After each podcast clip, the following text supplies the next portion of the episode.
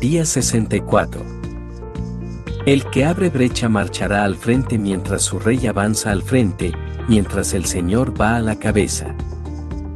Miqueas 2:13 Debido a que Jesús ha ido delante de nosotros, las cosas no han permanecido igual que si Él jamás hubiera pasado por allí. Él ha vencido a cada enemigo que obstruyó el paso, así que... Ánimo guerreros amedrentados. Cristo no solo ha transitado por tu camino, sino que destruyó a tus enemigos. ¿Le temes al pecado? Él lo ha clavado a la cruz. ¿Tienes miedo a la muerte? Él se convirtió en la muerte de la muerte. ¿Te atemoriza el infierno? Él ha clausurado la entrada para cada uno de sus hijos y ellos jamás atisbarán siquiera el hoyo de la eterna destrucción.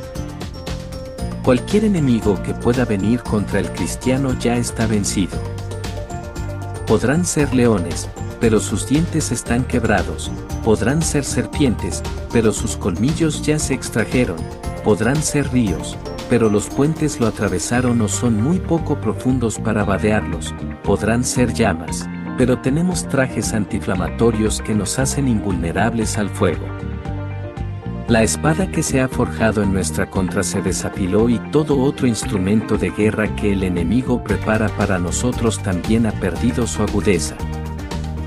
Por medio de la persona de Cristo, Dios ha eliminado todo poder de cualquier cosa diseñada para lastimarnos. Por lo tanto, el ejército del Señor puede marchar seguro, y puedes continuar gozoso tu camino ya que todos tus enemigos se han vencido de antemano. ¿Qué harás sino marchar e ir tras el objetivo? Tus enemigos están vencidos, fueron derrotados, lo único que tienes que hacer es repartir el botín. Es cierto que con frecuencia te involucrarás en un combate, pero tu batalla será contra un enemigo derrotado. Su cabeza ha sido aplastada, Génesis 3:15, y aunque él podría intentar lastimarte, no tendrá las fuerzas suficientes para llevar a cabo sus planes maliciosos. Tu victoria será sencilla y tu tesoro, incalculable.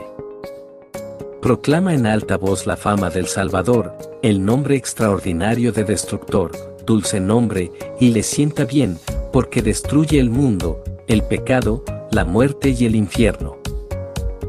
David realmente comprendió que los del pueblo de Dios son, más que vencedores, Romanos 8:37, porque una y otra vez el Señor los libró de sus enemigos. Y debido a su profunda convicción, él no tenía temor, sino que andaba por fe. Así lo expresó, el Señor es mi luz y mi salvación, ¿a quién temeré? El Señor es el baluarte de mi vida, ¿quién podrá amedrentarme? Cuando los malvados avanzan contra mí para devorar mis carnes, cuando mis enemigos y adversarios me atacan, son ellos los que tropiezan y caen. Aun cuando un ejército me asedie, no temerá mi corazón, aun cuando una guerra estalle contra mí, yo mantendré la confianza.